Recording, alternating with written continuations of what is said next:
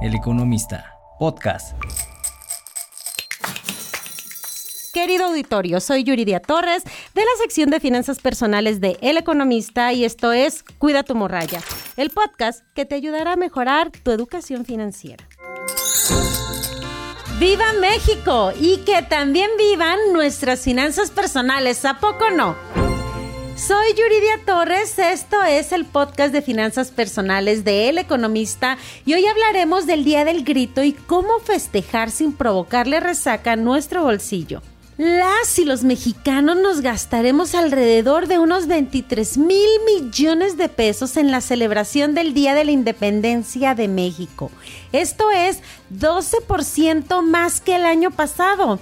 Porque una podrá andar corta de dinero, pero para el pozolito sí habrá. Aparte es quincena, lo que hace que este festejo nos agarre con dinero, pero esto, a ver, es un arma de doble filo y justo vamos a hablar de cómo evitar presionar nuestras finanzas dando el grito dinero, fiesta, inicio de quincena. ¡Qué barbaridad! Ya quiero ver cómo vamos a andar el lunes o martes o los días que siguen o cómo vamos a llegar para la siguiente quincena. Entonces es mejor planear muy bien nuestros gastos, no soltarle la rienda a la cartera ni a las tarjetas sobre todo a las de crédito, porque luego se nos vienen deudas de gastos corrientes que terminamos pagando cuando ya ni nos acordamos de qué eran o a qué correspondían. De verdad, uno de los errores que podemos cometer es pagar la fiesta con la tarjeta de crédito.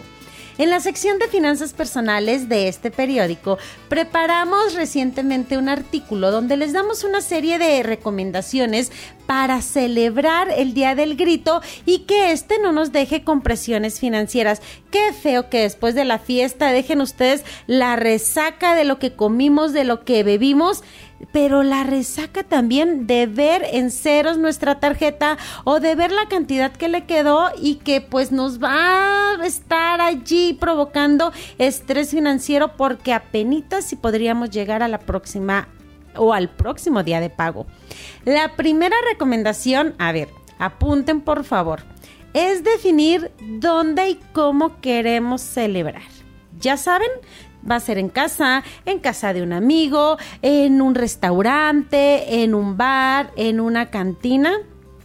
De acuerdo con la Asociación Nacional de Pequeños Comerciantes, que es la AMPEC, una cena en casa para 10 personas podría costar hasta 5 mil pesos, es decir, unos 500 pesos por persona. A esto a lo mejor hay que ponerle un poquito más si van a estar comprando más bebidas, más botanas. Esto contempla como el pozolito, las bebidas básicas, a lo mejor algo de decoración pero en un restaurante se estima que el costo por persona podría llegar a ser de 900 pesos. Esto como promedio, ¿eh? Porque luego ya saben que el tequilita, que la cerveza, que el pozolito y luego nos da más hambre y luego nos da más sed y terminamos haciendo uso luego de que hablábamos hace un momento de la tarjeta de crédito Valeria Arellano, especialista en educación financiera y creadora del juego afortunadamente, nos dio para aquí, para el economista, una serie de recomendaciones para todo lo que les estoy contando, no presionar nuestras finanzas personales y no tener estrés financiero la próxima quincena.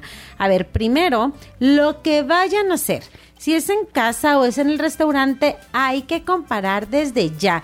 Esto nos ayudará a encontrar una, el mejor lugar, eh, la mejor cena que se ajuste a nuestros ingresos o a nuestro presupuesto, porque no se quieran ir a lo mejor ir al mega super restaurante que tiene el fiesto no no loco cuando nuestros ingresos no nos dan para eso, sino a lo mejor buscar algo moderado o, organizarlo en casa. La verdad es que eso puede ser una gran, gran idea. Por ejemplo, si la celebración ya, ya dijeron, sí, va a ser en mi casa, yo pongo la casa, todos. Entonces, lo que se puede hacer es compartir gastos, dividir que alguien lleve un platillo o quien va a llevar las bebidas o una cooperación por partes iguales.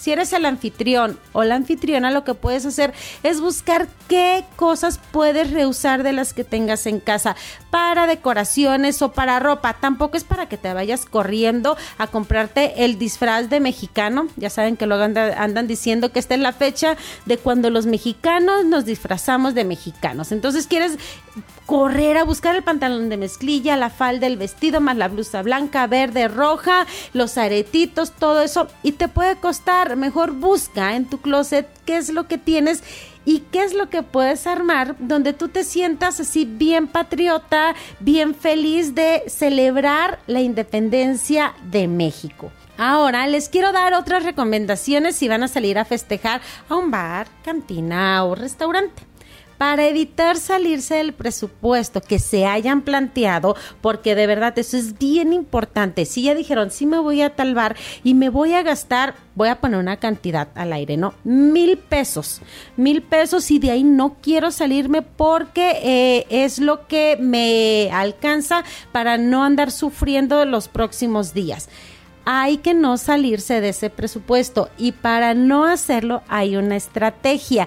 Lo que pueden hacer es poner un tope de gasto en su tarjeta de débito dentro de la aplicación móvil de su banco.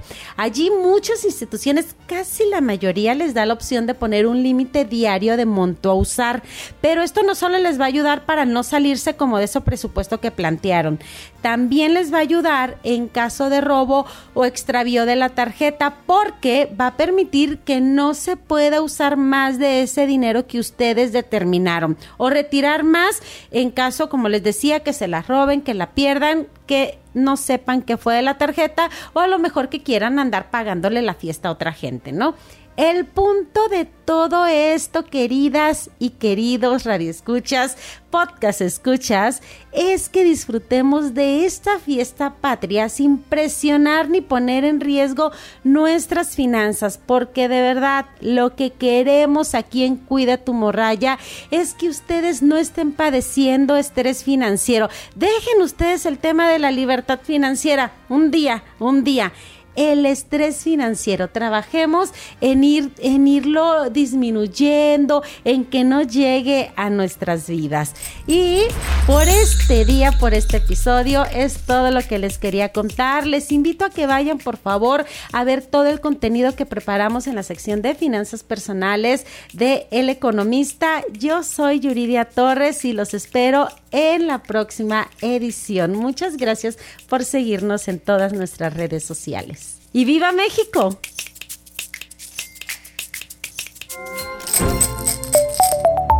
El Economista, podcast.